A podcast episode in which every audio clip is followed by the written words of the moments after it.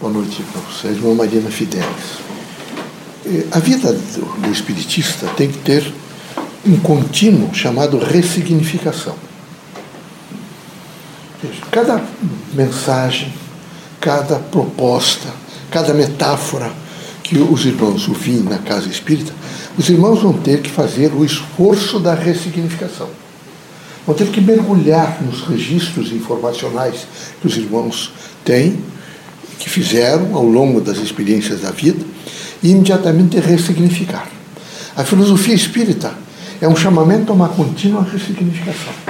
Os fatos, os atos, os acontecimentos, os chamamentos, todos eles exigem uma prontidão para a ressignificação. É necessário que os irmãos estejam atentos numa visão crítica de mundo.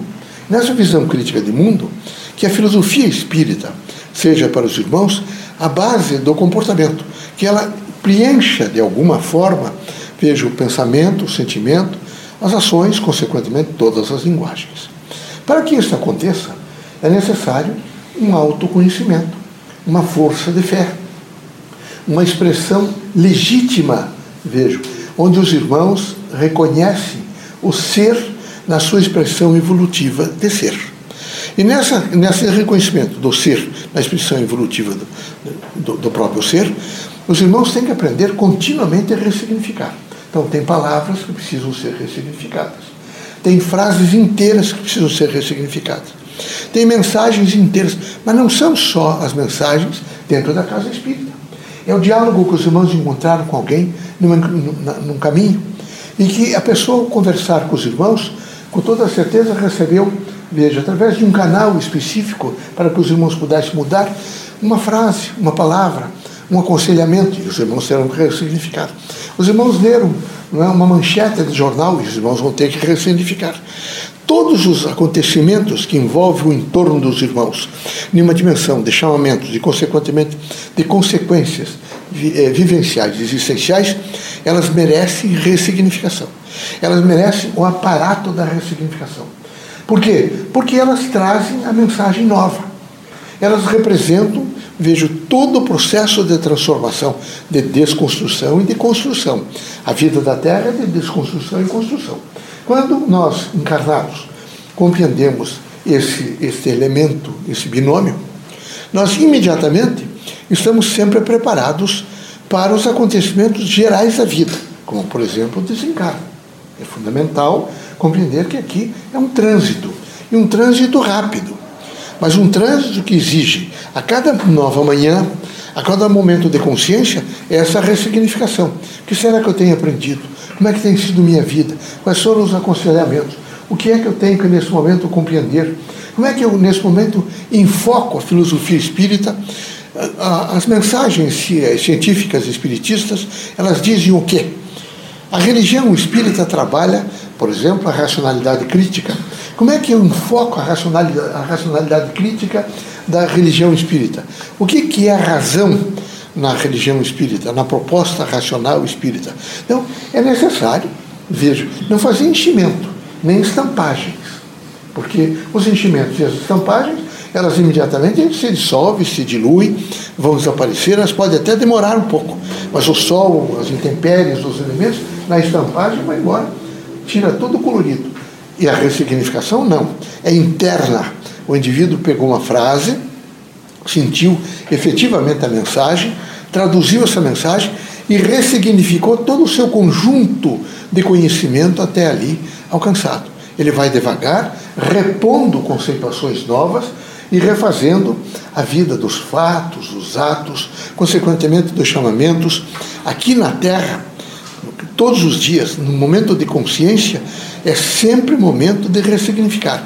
É momento de olhar para a natureza, de alongar o olhar, de enxergar mais longe, de procurar nesse momento horizontes novos, de encontrar conhecidos, amigos, parentes, estranhos, enfim, tudo representa realmente um, um processo conceitual que me permite alterar os conteúdos que nesse momento recolhi, ou tenho, até esse momento tenho feito estocagem. Queremos que os irmãos todos sejam muito fortes, mas forte é um indivíduo que não perde nenhuma oportunidade de ressignificação. Forte é um indivíduo espírita que entende a mensagem espírita como viva, absolutamente dinâmica no tempo e no espaço, produzindo na consciência do médium as transformações necessárias para uma vida sadia, uma vida de luz, de esperança, de fraternidade. Por isso estamos sempre a aconselhar os irmãos a um contínuo processo de leitura do mundo, das pessoas, das coisas, dos fatos, também leitura de livros. É muito importante que os irmãos estejam em acesso aos livros. Vejam, o problema é difícil. Será que os irmãos já pensaram que as crianças brincam sem alegria? Isso é um choque, meus amigos. Se os irmãos pararem um pouco imaginarem de que todo brinquedo virtual acabou com a alegria das crianças. E que as crianças que passam, por exemplo, quatro, cinco horas de manhã na escola, de tarde vão para piano, depois vão aprender inglês, depois vão aprender natação. Então, quando elas chegarem aos 26 anos, 25 anos, que elas efetivamente, vejo, vieram com missões, algumas até pontuais, estão cansadas seu cognitivo está, naquele momento, absolutamente desgastado. Sua afetividade também em crise. Não é possível. A criança tem que brincar, veja, com alegria. Sempre com alegria. Isso é um processo didático de construção é, da personalidade, da individualidade e do aspecto do sujeito humano, para que ele possa reagir e ter, evidentemente, a interação com todos os seus iguais e com toda a sociedade. Queremos que os irmãos, nessa dimensão crítica, sejam sempre prontos para transformações e que as transformações sejam para o bem, para a luz e para a esperança. E era necessário que os irmãos, para ressignificar, perguntassem: o que é esperança para mim? Pergunte para os irmãos: o que é esperança? Será que é alguma coisa quimérica? É virtual também? É alguma coisa que não tem mais não realizar-se-á nunca? Ou é alguma coisa com, com possibilidade de efetivação? O que é que é amor para mim? O que significa amor? Eu estou muito envolvido, quando estou encarnado, com uma dimensão corpórea. Mas o amor é mais do que a dimensão corpórea. Ele é uma luz do espírito. Ele ilumina o indivíduo e o sujeito, não é? ativo por inteiro. Ele mostra caminhos. Ele traz todo o processo, vejo, de vida em um contexto, evidentemente, de percepção nítida do ser do que é a outra pessoa. Vão para um terminal de transporte onde esteja muito cheio. E se detêm um pouco e vão olhando para o rosto das pessoas. Aquele, aquele outro. Não fiquem numa expectativa de ser feio, bonito, assim.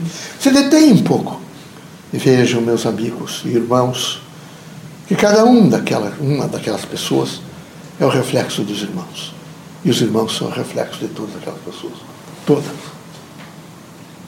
Isso é preciso aprender ressignificar até quando se encontra com coletividades, com grupos humanos, para entender efetivamente a posição e o aprendizado contínuo de cada um no decurso reencarnatório da Terra.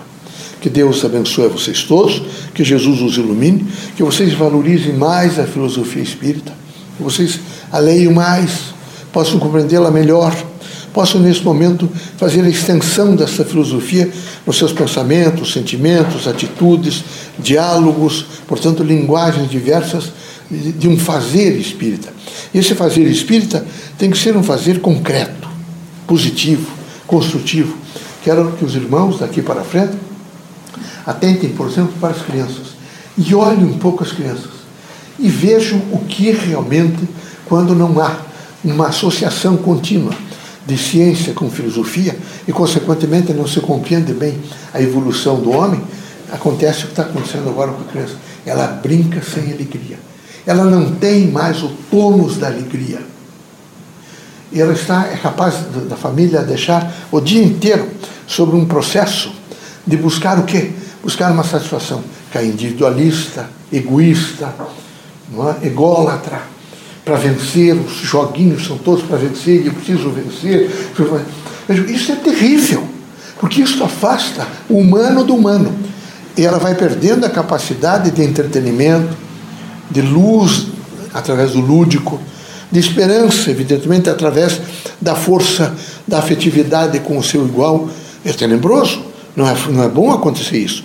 Então, recomendamos, nós espíritos, que os irmãos atentem mais E vejam que tudo tem uma significação. Que não se pode cortar abruptamente essas significações, porque elas impedem daquele indivíduo se completar, daquele indivíduo se ajustar, daquele indivíduo buscar a consciência de que o dia seguinte ele terá novos chamamentos e terá que realmente é, se ressocializar diferente pelo próprio, próprio significado é, da ressignificação. Um abraço grande, felicidades, sejam felizes, contem sempre conosco. Coragem, firmeza e disposição em uma caminhada que tem que ser com muita, muito discernimento. Preciso olhar continuamente e, e estar afeito à caridade, porque a caridade é o espírito do bem. Nunca esqueço disso. A caridade é o espírito do bem.